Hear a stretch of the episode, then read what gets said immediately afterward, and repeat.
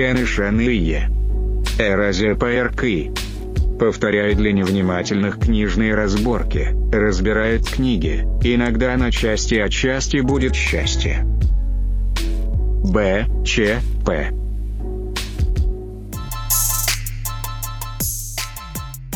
Привет, друзья! Еще моя бабушка придумала полусупер для пульта, а теперь этим занимается целый отдел. В чем заключается работа бренд-менеджера в книжном издательстве? Что ты делаешь?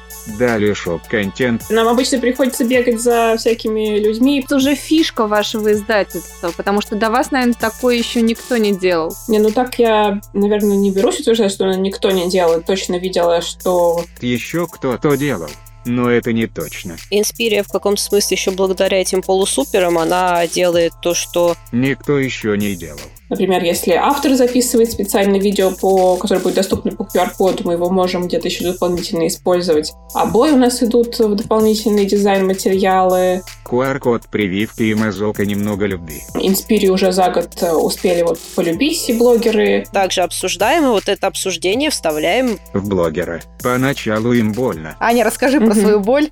Да, это боль. Доброго писательского, дорогие друзья! В эфире наш подкаст «Книжные разборки». Я его ведущая Зоя Ласкина. У нас сегодня большой интересный состав. Со мной, во-первых, мои главные коллеги, основные, это Юля Бабчинская и Аня Пушкина. Девочки, привет! Привет!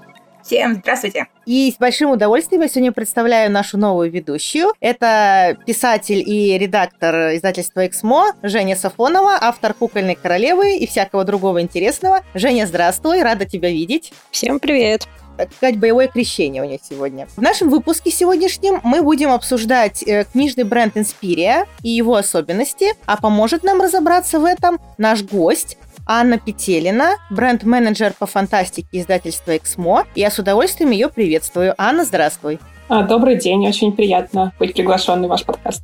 Да, мы тоже очень рады тебя видеть. И, наверное, начнем с самого главного. Расскажи, пожалуйста, и нам, и нашим слушателям, что такое Инспирия. Так, ну начну, наверное, с самого начала, с истоков, собственно, а, как э, появилась идея создать издательский бренд и чем издательский бренд отличается от Эксмо, отдельно это или нет. Собственно, идея зародилась достаточно давно, как нам рассказывает руководство, но плотно работать начали мы над ним, получается, как раз когда началась пандемия. Это 2020 год, э, то есть некоторое время мы работали над ним а еще когда в офисе сидели, потом нас всех э, загнали по домам, мы продолжили работать над ним из дома.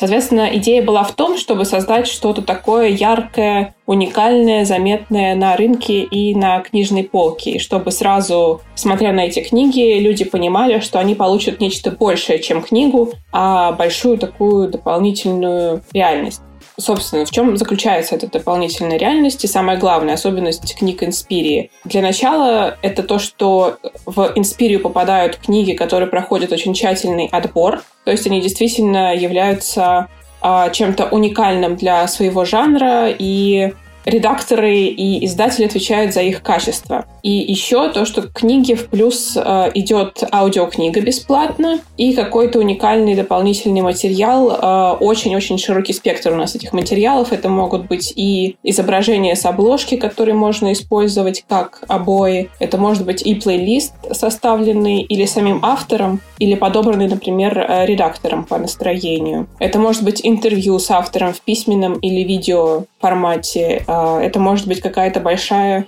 а, аналитическая статья. Я вот, например, помню, по-моему, к Терри Пратчету, если я не ошибаюсь, о каком-то книге про ведьм, у нас была большая статья, а, которая рассказывала про Макбета, по-моему, да, в разных художественных произведениях, Жень? Да, я ее, собственно, делала, и там было про отличие Макбета, которого писал Шекспир, от его реального исторического прототипа, который вовсе не был таким злодеем и злым Галленом, ну, поскольку в этом романе про про ведьм там как раз э, ну, пародия на Макбета и явно угадывается в злом герцоге Макбет, то, собственно, вот мы исследовали эту тему. Ну, то есть это такая попытка еще больше привлечь и зацепить э, читателей, да, чтобы они сразу заходили в магазин. И, ну, вот лично про себя скажу, что когда я зашла в книжный и увидела вот эти обложечки, э, меня это заинтриговало, не скрою. И я начала ходить, смотреть, что это такое, что за инспирия, непонятно, что за издательство. Потом уже листаешь, понимаешь, что все-таки это на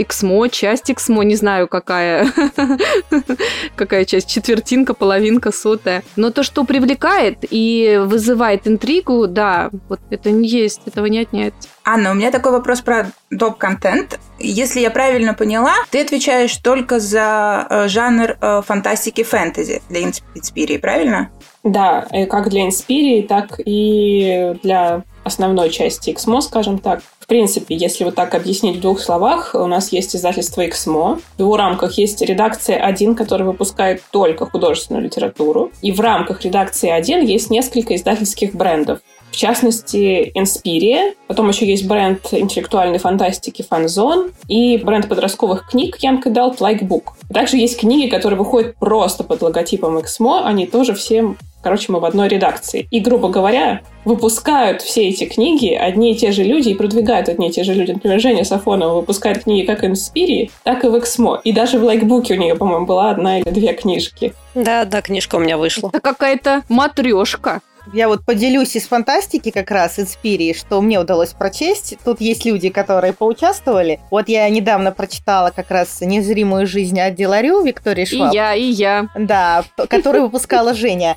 И также у меня есть книга из Инспирии, выпущенная Кирой Фроловой. Это Яна Лет, писательница, угу. и книга «Отсутствие Анны». Большим удовольствием прочитать. Это из тех, что я знаю. Зоя, ты пощупала эти книги, и чем-то они показались тебе отличными от обычных книг? Ну вот у меня э, передо мной Виктория Шваб «Незримая жизнь Ади Ларю», и я, конечно, могу сказать, что она довольно-таки качественно сделанная книга. Сразу видно, что над ней работали намного усерднее, может быть, и там бумага красивая. Ну, это сто процентов. В плане оформления, да, конечно, mm-hmm. это э, красивые обложки, э, качественно сделано. Это форзация цветные, э, это плотная достаточно белая бумага, что очень приятно, и достаточно невысокая при этом при всем цена, хотя мы знаем, что книги с белой бумагой на рынке в ассортименте стоят обычно подороже, но вот здесь я особо не заметила такой сильной разницы в цене, mm-hmm. это приятно. Нет, ну, скажем так, э, защищая просто Эксмо, я в любом случае стараюсь свои книги делать максимально хорошего качества, поэтому то, что у меня выходит просто под брендом Эксмо, я тоже всегда стараюсь ставить белую бумагу, я стараюсь всегда делать туда красивые обложки, а, но в данном случае как бы Ади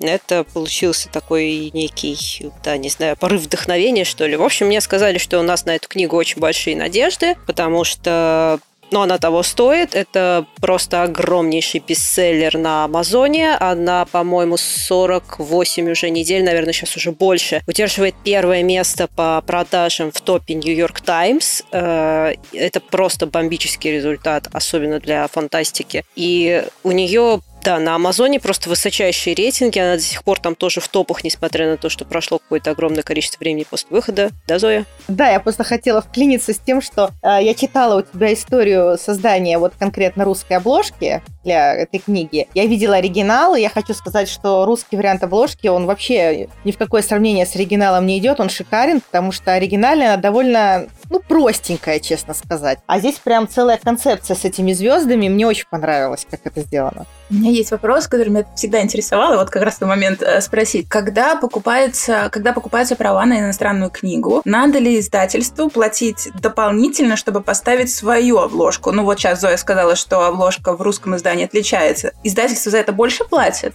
Нет, мы как раз-таки платим обычно за оригинальную обложку. Если мы хотим издать книгу с оригинальной обложкой, а О, как? мы чаще всего стараемся издавать на самом деле книги с оригинальными обложками, потому что, по крайней мере, аудитория, которая покупает Young Adult литературу, а я часто с ней работаю, она очень чувствительна именно к оригинальным обложкам. И если ты выпускаешь, были прецеденты, как бы, например, у коллег, что они выпускают отличные нашей обложкой, но аудитория она не заходит, потому что они уже привыкли привыкли, им нравится оригинал. Поэтому мы чаще всего доплачиваем и покупаем, то есть обложка не входит в комплект. Мы приобретаем только права на книгу, на саму книгу, на текст. Удобнее выпускать, получается, с отечественной обложкой, чем зарубежной выходит. Как сказать? С одной стороны, мы платим за нее часто большие деньги. И иногда мы даже просто не можем себе позволить, потому что там заламывают такие заоблачные ценники, что нам придется поднимать цену на книгу в разы, и мы понимаем, что просто ее никто не купит. Это будет другой ценовой сегмент. Поэтому нам приходится выкручиваться. Или иногда бывали даже такие случаи, когда ты просто не можешь связаться с художником. Ты ему пишешь, он тебе не отвечает.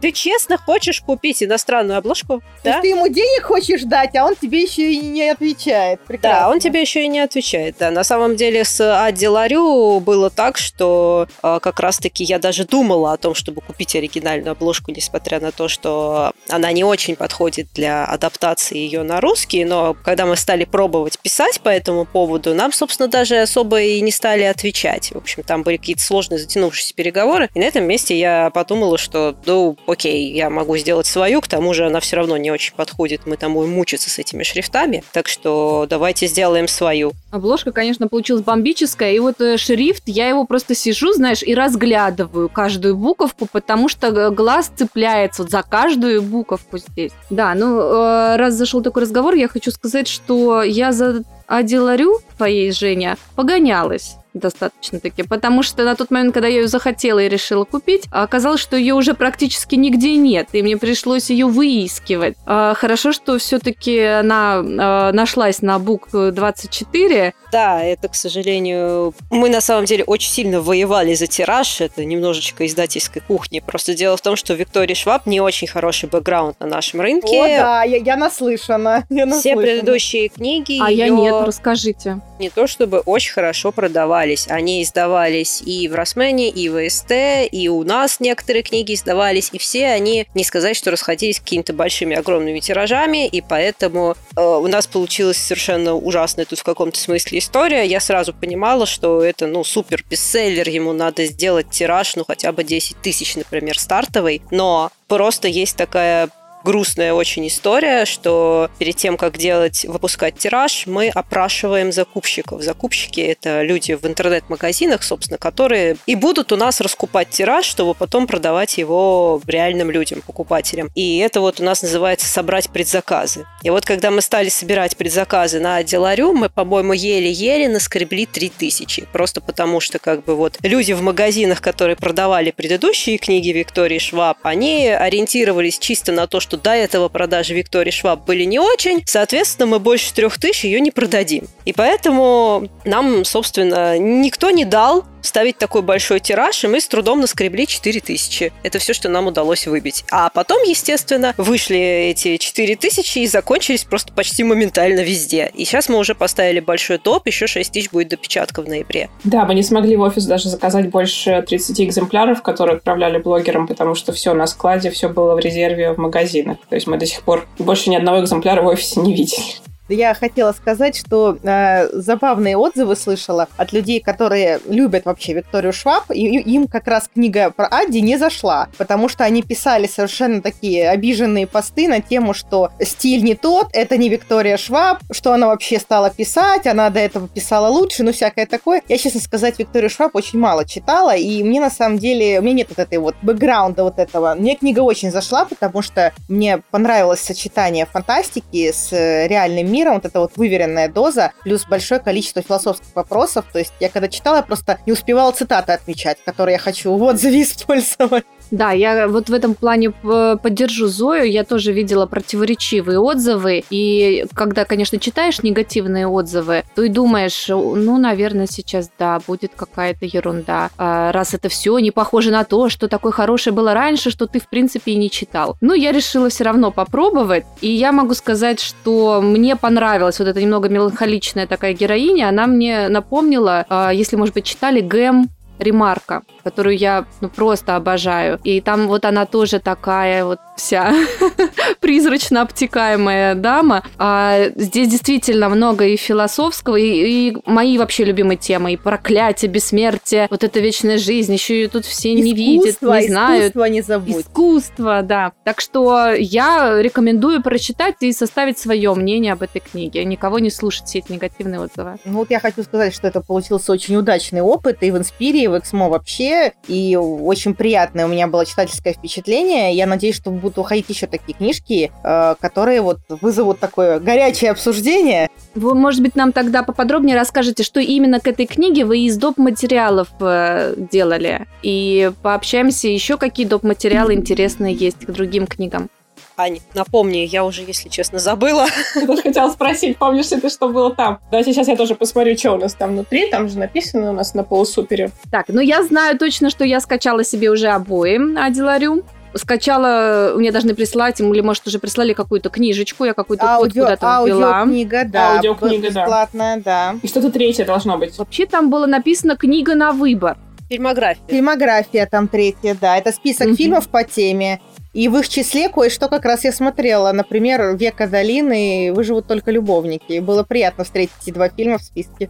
Ну, вообще прикольно. Ты наводишь QR-кодик, э, быстренько тебе все открывает, и ты что-то дополнительное по книге узнаешь. Ну да, я вспомнила, собственно, как я это делала.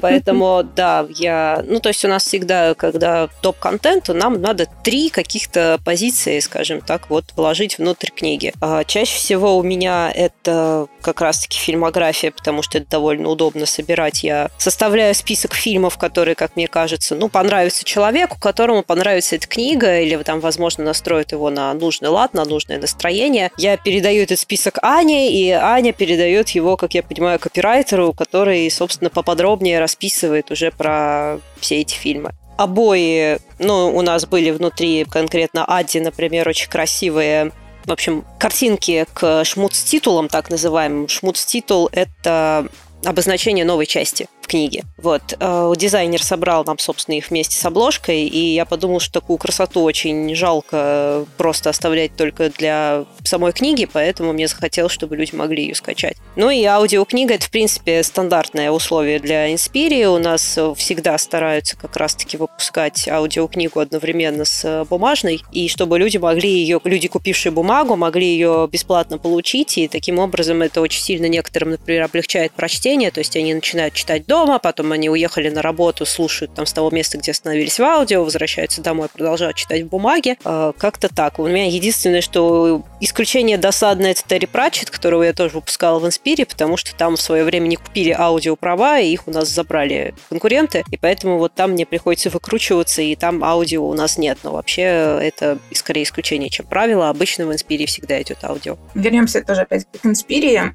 Хотела спросить про разный цвет этих суперобложек. Моя первая книжка в Инспире, которую я прочитала, это было «Четыре жизни» Хелен Ламберт, и я знаю, что это Женина первая книжка, с которой она пришла работать в издательство. А какого цвета обложка Она там? такая вот Синяя. Да, темно как на темно Аделарю. Темно-синяя. Да, А еще бывают еще голубые, вот я видела, бывают фиолетовые Мгм. точно. И Мгм. красные. Еще и красные. Расскажите, в чем э, разница этих цветов? И, наверное, они что-то как-то делят по жанрам или...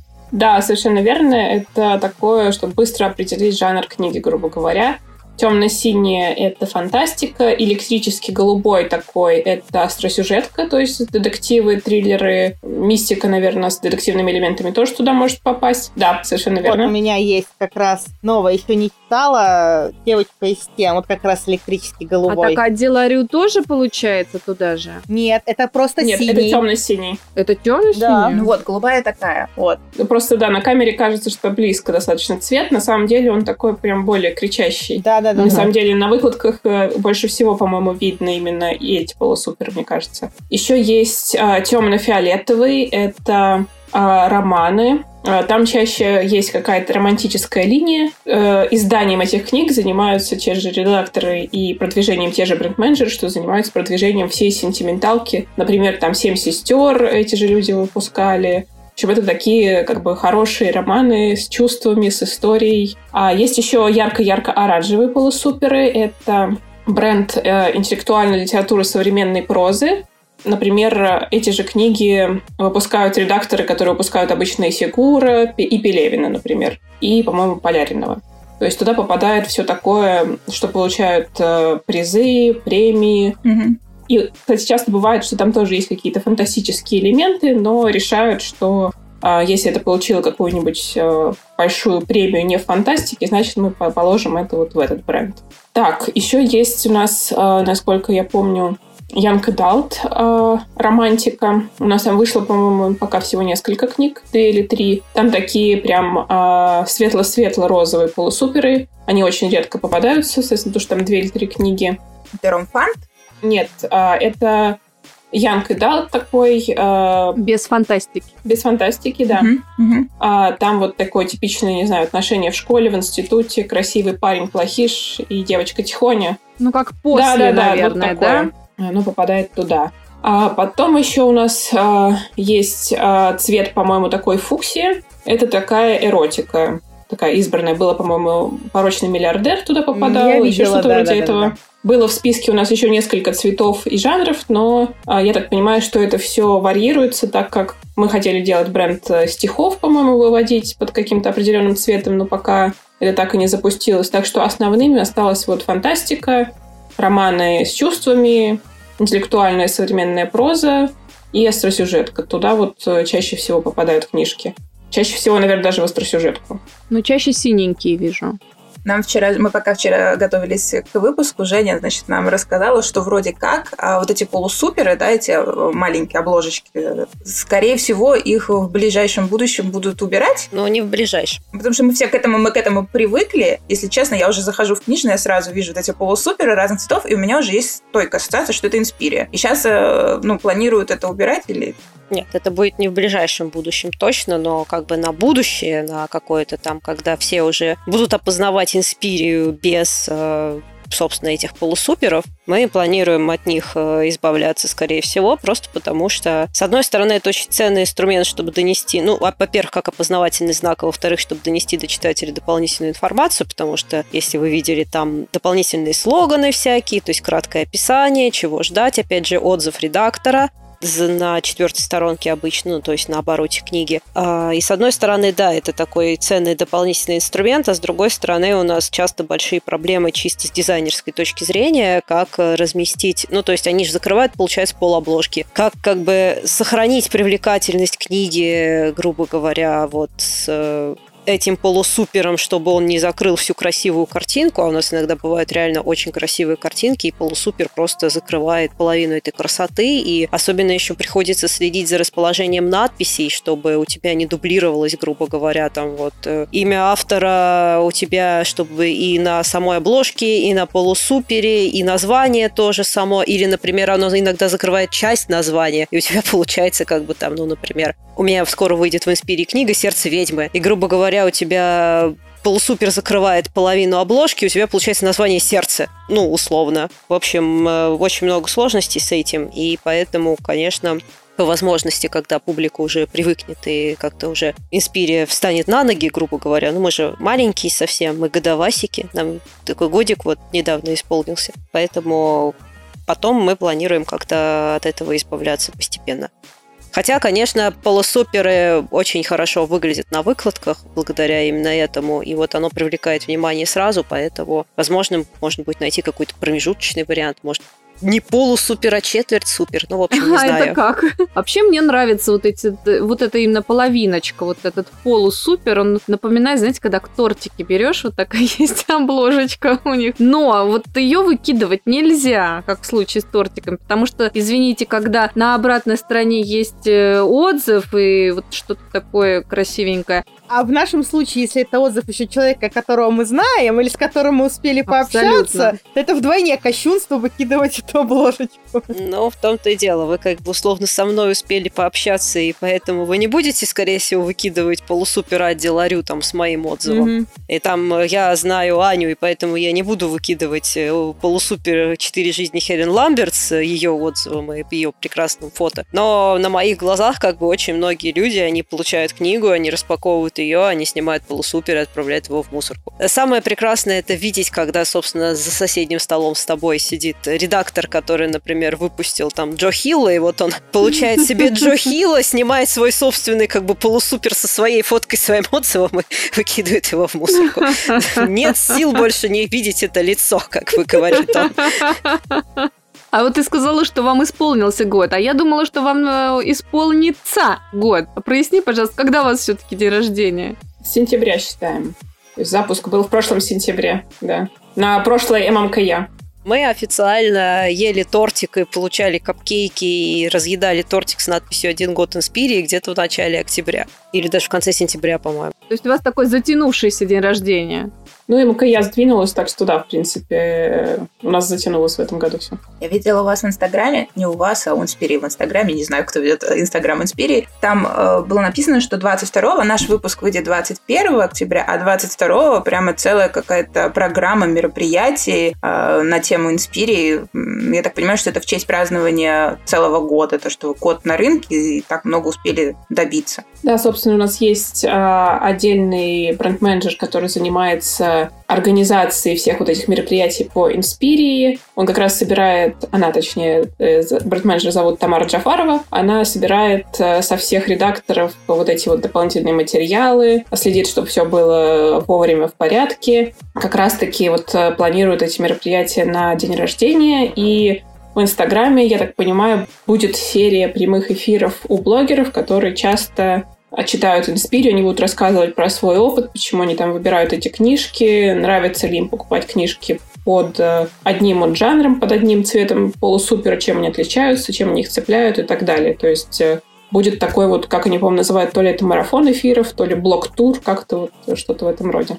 Ну, в любом случае, это очень интересно, и за Инспирией в Инстаграм интересно следить.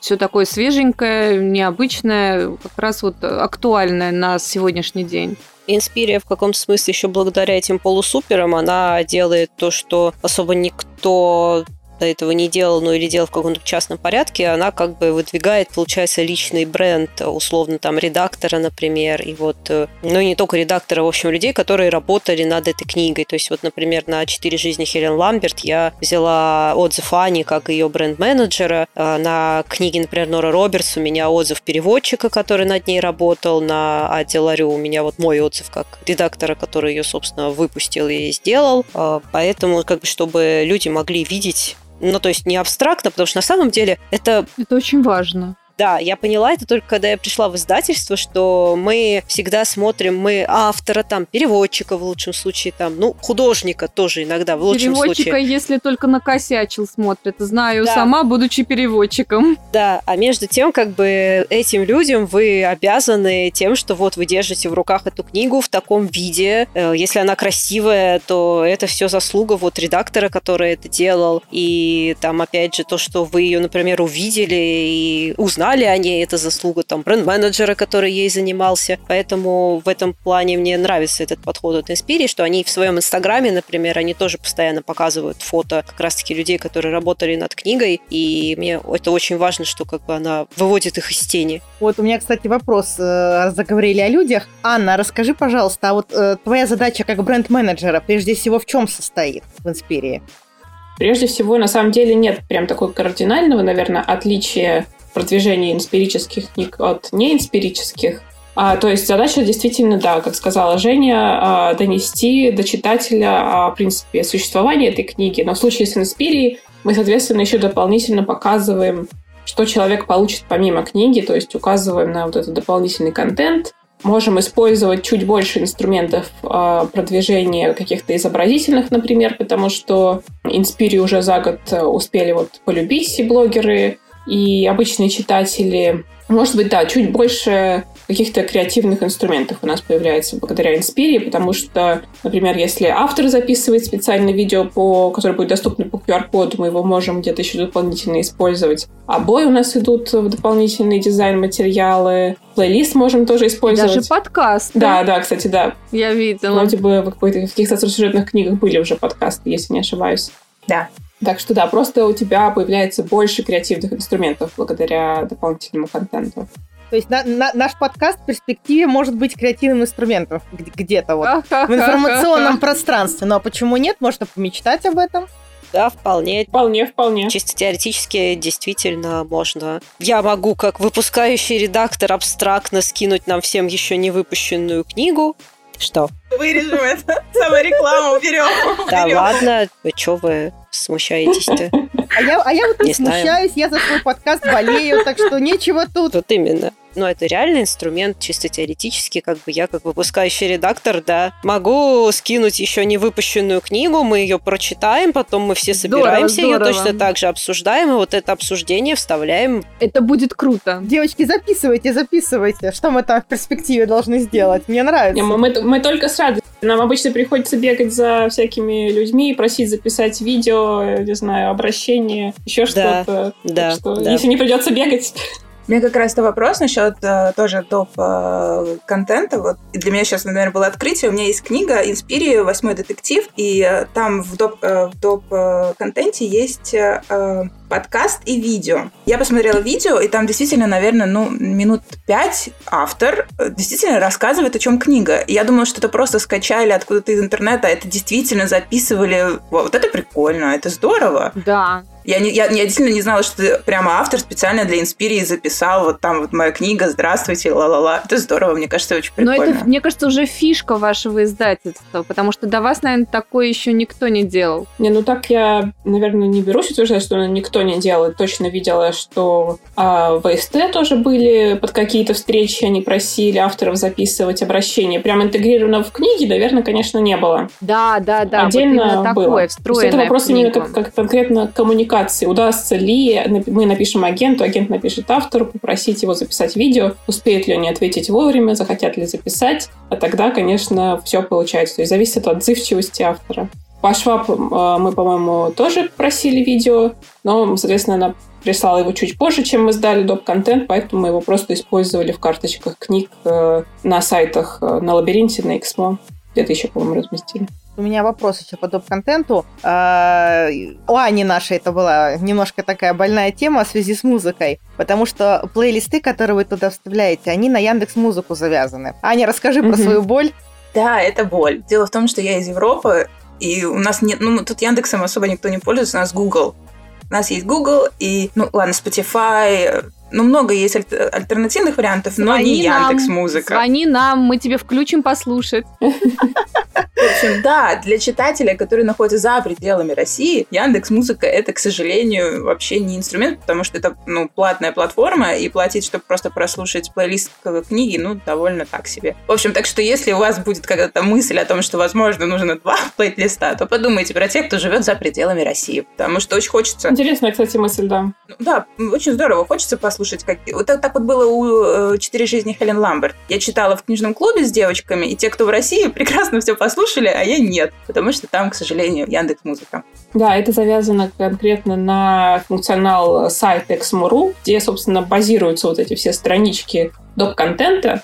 То есть, если перейти по QR-коду, можно увидеть сверху, что это все на Exmo.ru, на, на основном сайте. И у них, собственно, видимо, э, заключен, собственно, оплатили они для себя только Яндекс, поэтому используют эту платформу. Но идея действительно хорошая, честно, об этом никто не думал, что, наверное, кто-то будет слушать еще и за границей плейлисты. А, Хорошо послушали в России, скажем так, да. Есть такие маньяки книжные. Так что да, надо будет занести эту идею. Русскоязычные же читатели, они не только в России живут. Вот у нас в подкасте как минимум э, несколько человек есть еще, как, вот, кроме Ани, которые из других стран, и им это тоже актуально, поэтому есть над чем подумать. Я на самом деле думала, что Яндекс дает слушать какое-то количество музыки бесплатно, как и Spotify, просто, допустим, перерывы на рекламу возникают. Но никогда это какой-то составленный плейлист, это не то же самое. Э, Тут, тут, да, тут все сложнее. Нет, мне надо сразу-сразу им заплатить, чтобы послушать. Понятно. Анна, расскажи просто вообще про свою работу. Ну, так здорово звучит бренд-менеджер. Э, Расскажи, что, в чем заключается работа бренд-менеджера в книжном издательстве? Что ты делаешь? А Если сказать очень э, в общем, это вот э, продвижение книг э, по всем каналам. Конкретно, если больше сфокусироваться на себе, чем я занимаюсь, это для начала книга, мы узнаем, какие книги попадают нам в продвижение. Например, та же э, Женя Сафонова показывает, какие у нее планы на будущий квартал, на будущий год. Если это какие-то супер э, приоритетные проекты, мы составляем план, когда и что будет выходить и продвигаться, и начинаем э, предкомпанию. Опять-таки, если это касается каких-то супер приоритетных проектов, например, по Виктории Шваб, мы начали ее анонсировать, э, по-моему, еще в декабре прошлого года. Мы уже знали, что мы ее будем выпускать, что мы купили права, и мы ее анонсировали как э, супер крутую новинку. Потом мы добавляли, добавляли информации, показывали обложки, говорили, что мы сделаем свою, не свою раскрывали подробности о сюжете, говорили, что вот да, это будет в Инспирии, а, рассылали рукописи для ранних отзывов, потом формировали боксы подарочные для блогеров, а потом уже, когда книжка выходит, мы ее а, отснимаем, просим, также стимулируем отзывы в интернет-магазинах, размещаем в карточках книг дополнительные фотографии, чтобы читатели видели не просто дизайн обложки, а могли понять, как это выглядит вживую. Собираем всякие... Можем также вот встречи книжных клубов стимулировать, какие-то, может быть, а, обсуждения с редакторами и читателями. А потом уже книга поддерживается путем добавления ее всякие подборки и статьи. Например, а, про Аделарю несколько раз написала афиши. Один раз, по-моему, это были а, новинки то ли осени, то ли сентября. Другой раз э, они показали обложку Аделарю как э, одну из самых красивых обложек месяца книжных. А этим тоже занимаются бренд-менеджеры и в какой-то части пиарщики. То есть у нас как бы обычно два человека работают над конкретным направлением. Например, над фантастикой я работаю как бренд-менеджер, а Дима Золотницкий Возможно, вы его знаете, он у нас э, руководит фанзоном. Руководит в плане именно продвижением фанзона и сайтом как главный редактор, не выпускает книги выпускает книги как раз Григорий Ботанов, который выпускал Джо Хилла. Женя его упомянул. А, обычно у нас вот, да, вот два человека, пиарщик, бренд-менеджер, но часто их а, обя- разделение обязанностей миксуется. Грубо говоря, а, например, в мои обязанности входит общение с блогерами, но вообще-то это обязанности пиарщика. Но так как Дима общается с целевыми СМИ обычно по всем жанрам, то мы так разделились. У меня блогеры, у него СМИ, и как там еще мы там меняемся обязанностями. Но как бы мы всегда в курсе, кто что делает, и просто делим это как кому и что комфортнее. Но цикл, грубо говоря, мы постоянно работаем над книгами такими вот циклами. Предкомпания, основное активное продвижение, когда книга выходит, и потом уже поддерживающий хвост, когда там э, книга набирает отзывы, публикации, добавление в какие-то подборки. И дальше уже видно, будет она жить э, дальше счастливо и долго допечатываться, или там тиража в 2-3 тысячи для нее это достаточно будет. Какие новиночки у вас сейчас рождаются? Мы про Инспирию. Про Инспирию. Не надо нам все новиночки. Я верю, что их много. Про себя могу, например, сказать, потому что я не в курсе всех новинок коллег по Инспирии в других отделах, но фантастически. У меня сейчас выходит, вот уже совсем-совсем скоро напечатается и поступит в продажу триллер фантастический Алмы Кацу, но я, наверное, буду называть ее все-таки Альмой, потому что мне так удобнее. Голод а, с э, названием, с именем автора у меня боль, потому что дело в том, что его издавали уже 10 лет назад первый раз в России, и поэтому ее уже все знают именно как Алму Кацу. Я бы ее назвала бы, если бы у меня не было этого бэкграунда, я бы ее назвала Альмой, потому что Алма, ну, язык сломаешь, извините. Поэтому простите, если я буду называть ее Альмой. Вот, в общем, э, это очень крутая штука очень страшная. И для любителей фантастики вроде террора Дэна Симмонса, если вы смотрели, читали. Меня супруг смотрел, что... я знаю, что ему посоветовать. Я люблю Дэна Симмонса, да. Потому что это реальное историческое событие, очень громкое. На самом деле на Западе его просто все знают, у нас меньше, но, может, заодно и узнают. Это так называемая история партии Доннера, то есть это история переселенцев, которые в 19 веке Я двинулись знаю. на поиски да, лучшей жизни. Да. И, собственно, там и так-то на самом деле история совершенно кошмарная, если вы читаете просто статью Вики, там большая статья Вики, вот можете пойти и почитать ее. А из, по-моему, примерно 180 80 человек, э, которые выдвинулись, там доехали 72. То есть просто они по дороге увязли в снегу, у них по дороге была куча лишений, и Потом они просто в какой-то момент, да, встряли намертво, не добравшись ни до одного населенного нормального пункта, и у них, собственно, начался голод. Они выкручивались из этого как могли, они там разрезали шкуры, которые у них были там на повозках, и варили из них бульон, ну, в общем, все прелести блокадного Ленинграда, Зачем ты перед так. обедом это говоришь? чтобы ты кушала с большим аппетитом, что я могу сказать. Радуйся, что у тебя такого нет. И, собственно... Страшные книги ты выпускаешь, Женя. Да, не без этого. В общем, а, я ее как бы преподносила как американский перевал Дятлова, потому что это в каком-то смысле тоже действительно такая вот сакраментальная для них история. И Альма Кацу, собственно, еще добавила к этому фантастический элемент. То есть в ее версии истории это не просто как бы... Ну, то есть, да, там очень много закручено именно этим книгам мне тоже нравится, на вот этом исследовании человеческой природы и на что готов пойти человек, когда его ставят вот в такие условия ради того, чтобы выжить. И, опять же, какие скелеты в шкафу выясняются, вот когда люди долго пребывают в таких условиях и оказываются вот в таких жизненных обстоятельствах. Она еще к тому же добавила к этому монстра, ну или некое такое проклятие, которое обитает в горах, собственно, где переселенцы застряли. Поэтому я очень ну, так, ее чтобы советую. уже добить просто всех. Мало таких Да. страстей, еще и монстра вам, Ну, да как у. Дэна Симмонса Да. в терроре, у него там тоже есть фантастический элемент. Там Да. эти ходячие киты. Ну вот, собственно, да, у Дэна Симмонса примерно такая же была история, что там, а, а, ну, то есть экспедиция тоже в 19 веке двинулась и застряла в полярных льдах, и как бы там не только вот, э, ну, сама по себе действительно страшная очень история, как вот люди это переживают и какие у них там начинаются между собой распри, но и, собственно, Дэн Симмонс добавил монстра, который обитает вот во вьюге и приходит э, периодически и устраивает им там нехорошие всякие вещи. Но еще у меня ожидается хорошая многострадальная новиночка «Сердце ведьмы» Женевьевы Горничек. Это новый автор на нашем рынке. А, Мне книга очень понравилась. Это была, кстати, самая первая книга, которую я купила, когда пришла редактором. То есть это была первая моя оформленная сделка. С дьяволом. Ну, фактически, да. А, это история Локи. Собственно, никому не надо говорить, кто такой Локи, глазами его возлюбленной. Господи. Но не его жены, то, о которой все знают, которая Мгм. потом заботливо держала над ним чашечку с ядом, а э, ведьмы, которую там называют Ангербодой. От которой Э, у него родились эти волк, змея и кель. Да, У него да, да, родились, да, да? да, это его дети. Мгм. Ну, то есть он родил сам. Нет, не он родил, но он отцом был.